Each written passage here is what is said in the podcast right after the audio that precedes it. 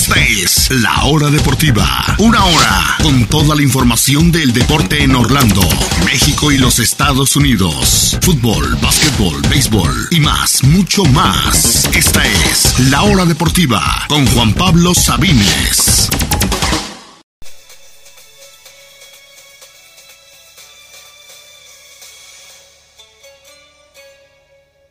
Continuamos en la hora deportiva, edición mundialista, pero ya dejemos de lado la gran final de la Copa del Mundo y el partido también por el tercer lugar que viene mañana y hablemos de otras noticias relacionadas a la FIFA, al Mundial, al Mundial de Clubes, a los próximos mundiales, a los formatos. Hay mucho que comentar todavía lo que ha pasado y también una pequeña actualización por si no sabían de quiénes podrían ser las sedes del Mundial Centenario del Mundial en el 2030. Comencemos con la noticia, la noticia del día desde Qatar Infantino. Bueno, hay varias noticias desde Qatar, pero la principal es que recuerdan que había un Mundial de Clubes que iba a jugarse en el 2020 y después en 2021 con 24 clubes de todo el mundo a jugarse en el verano, en un país a decidirse.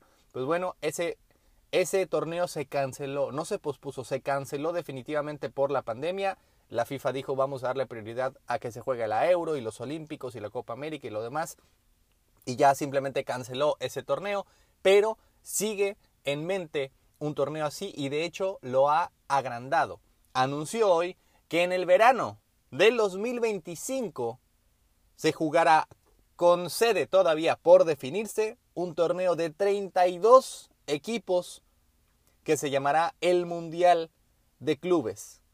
Se jugará al parecer cada cuatro años, justamente un año antes de la Copa del Mundo, es decir, 2025 y de él próximo sería en el 2029. Todavía no se ha definido ni el formato ni qué clubes estarían, pero podemos estar muy seguros que serán clubes de todas las confederaciones, probablemente los ganadores de la Champions League probablemente los ganadores de la Europa League, de Libertadores, de la Conca Champions y demás. No sabemos cómo llegaremos al número total de 32 equipos, no sabemos en qué lugar exactamente se va a hacer, pero será de esa forma, justamente un verano antes de la Copa del Mundo, el Mundial de Clubes ya no de 24, que era el plan original, de 32 equipos para el 2025. Y hoy ya se anunció que sí habrá Mundial de Clubes el próximo año porque no ese mundial de clubes se había obviamente eliminado por la decisión de poner un nuevo mundial de clubes cada cuatro años y no cada año como se estaba haciendo, pero las últimas dos ediciones sí se llegó a realizar porque la otra edición se canceló, este año no se sabía si, iba a ser o no y ya se confirmó que será del primero al 11 de febrero de 2023. Serán siete equipos es algo extraño porque normalmente eran 8, ahora serán solo 7, de los cuales 6 ya están definidos. Obviamente el Real Madrid como campeón de la Champions, el Flamengo como campeón de Libertadores, el Seattle Sounders, primer equipo estadounidense en jugar este torneo, el Auckland City de Nueva Zelanda siendo representante de Oceanía, el Guaidad representando a la Confederación Local de Marruecos, el Al Ali de Egipto como campeón de África y el único que falta es el campeón de Asia que justamente en los próximos días se jugará la final de la Champions Asiática.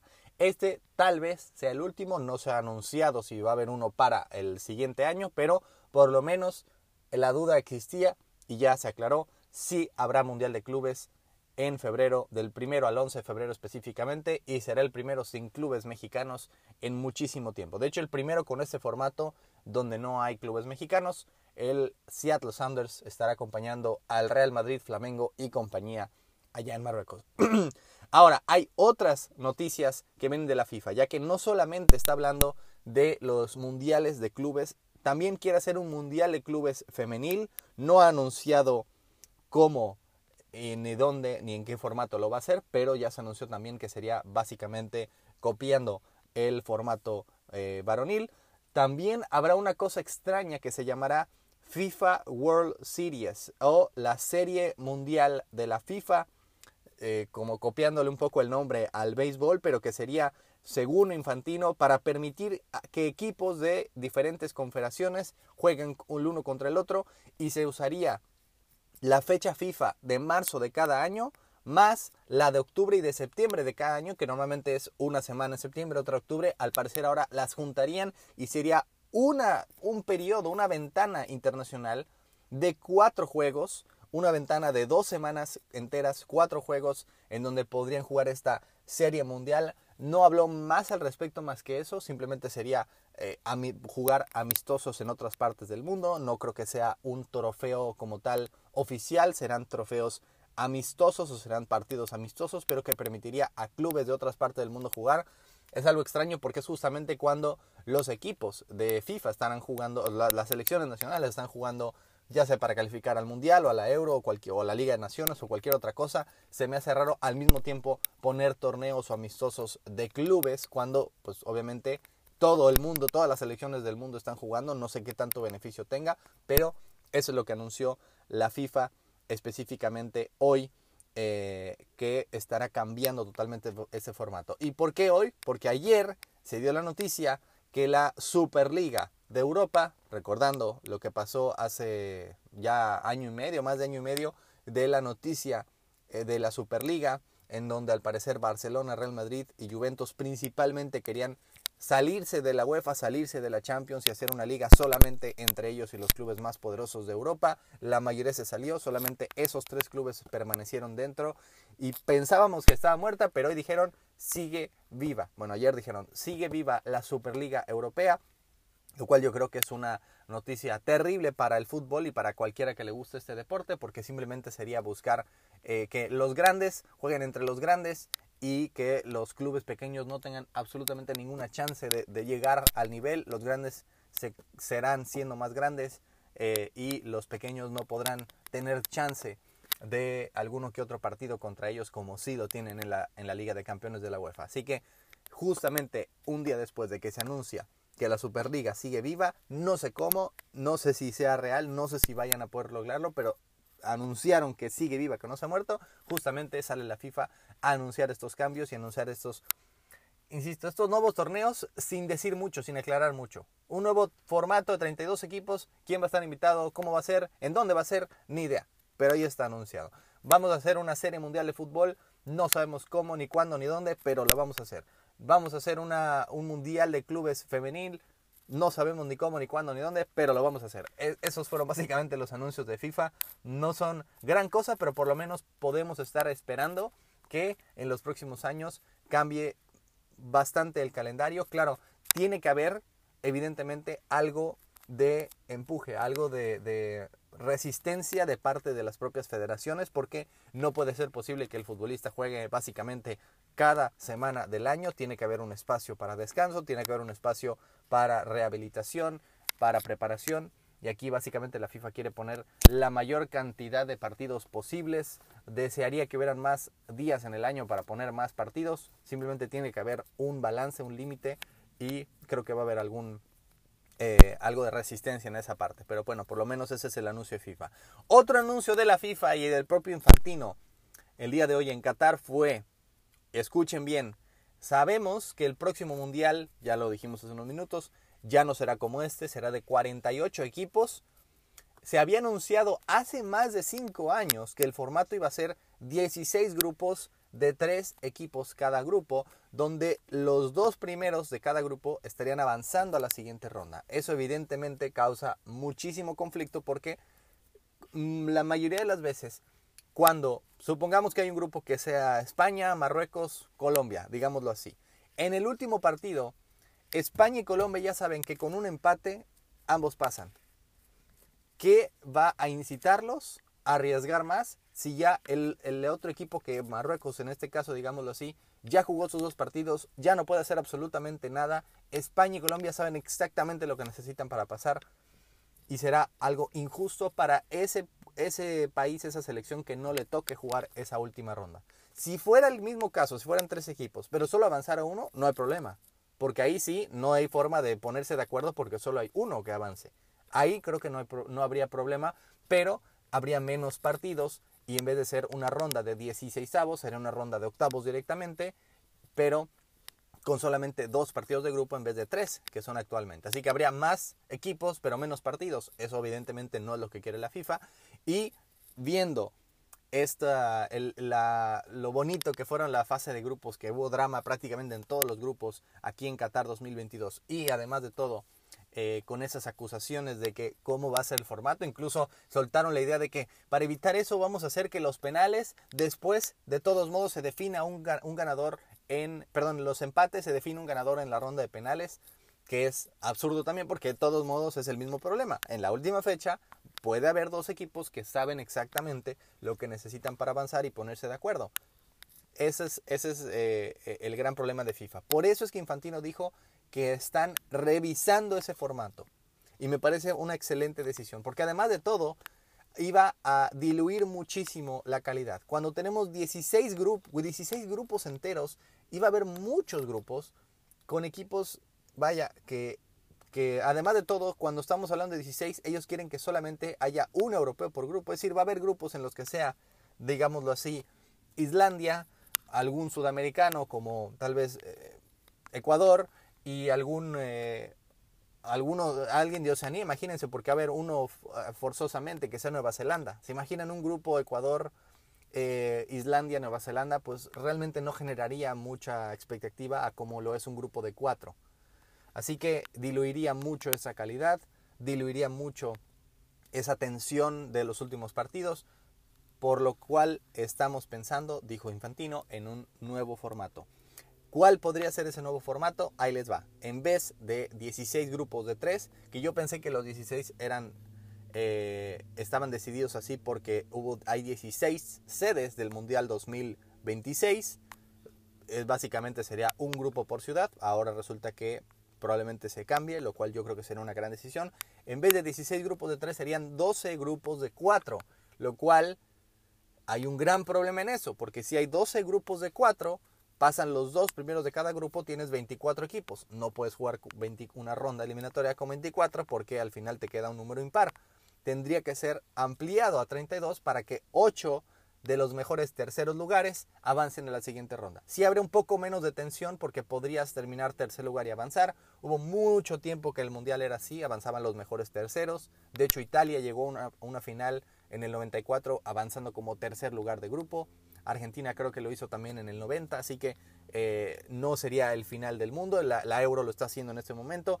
Sí sería un poco menos de drama porque algunos terceros lugares podrían avanzar, pero al fin y al cabo creo que sería lo más justo poder regresar al formato de cuatro partidos y de perdón de cuatro eh, equipos por grupo. Así cada uno, además de todo, está, ah, está asegurado jugar por lo menos tres partidos. Porque en el otro formato iba a haber 16 equipos que iban a después de años de proceso, llegar a un mundial, jugar dos partidos y de regreso a casa. Aquí por lo menos tienes tres asegurados y de ahí una ronda extra de ya no de, ya no de octavos como es ahora, 16 de final. El problema con eso es que de 80 partidos, que era el formato anterior, se subiría a 104 partidos. Y que además la FIFA quiere, quería hacer el otro formato en 32 días, es decir, básicamente lo mismo que, que han sido estas últimas Copas del Mundo. Qatar fue distinto por el calendario, se quitó a 29 días, a 28 días, pero aquí estamos hablando de por lo menos 32 días para el formato de 16 grupos de 3. Si son 12 grupos de 4, lo mínimo, lo mínimo que se necesitaría son 35 días.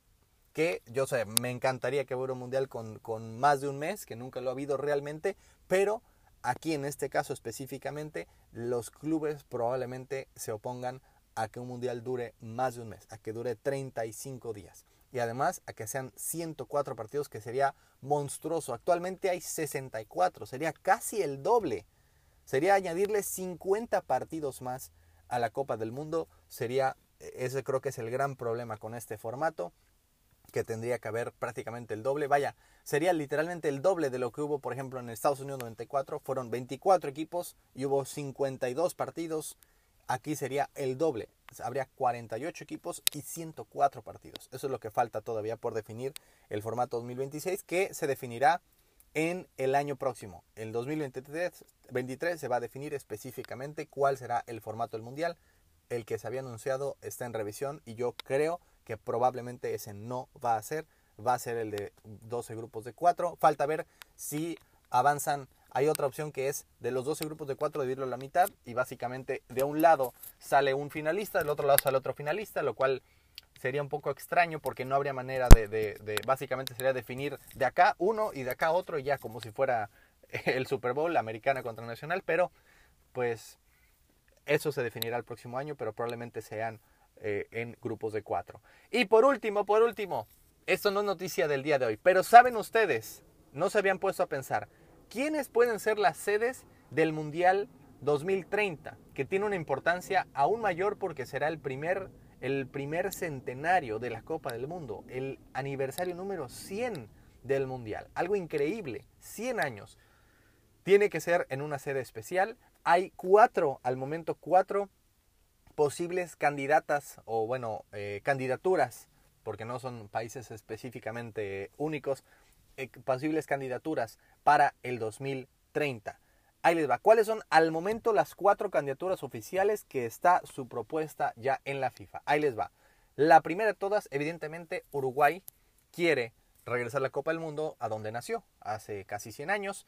Lo hizo al principio, la candidatura era en conjunto con Argentina. Uruguay es un país muy pequeño para tener un mundial, menos ahora de 48 equipos, más de tres veces más grande de lo que fue aquel mundial original con 13 nada más. Así que Uruguay-Argentina después se unió Paraguay, que es otro país pequeño, pero se da, eh, digamos, otra sede más, otra posible sede más, y se unió inclusive un cuarto país, Chile. La candidatura oficial es Uruguay, Argentina, Paraguay, Chile 2030. El único problema es cómo vamos a decirle a ese mundial.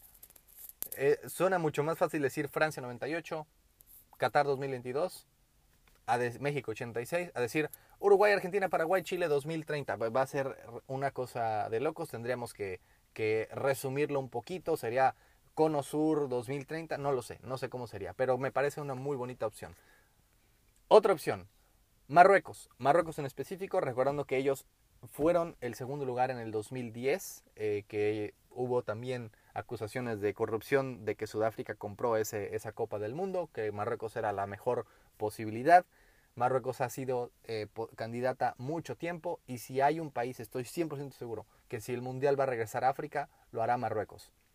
Creo que Marruecos es una muy bonita opción. Otra opción es esta, esta estaría preciosa porque sería además en tres confederaciones. Siempre ha habido mundial, ha habido algunos en dos países o ahora tres países, pero siempre ha sido la, misma confederación. Aquí estamos hablando de tres países, cada uno en una confederación distinta.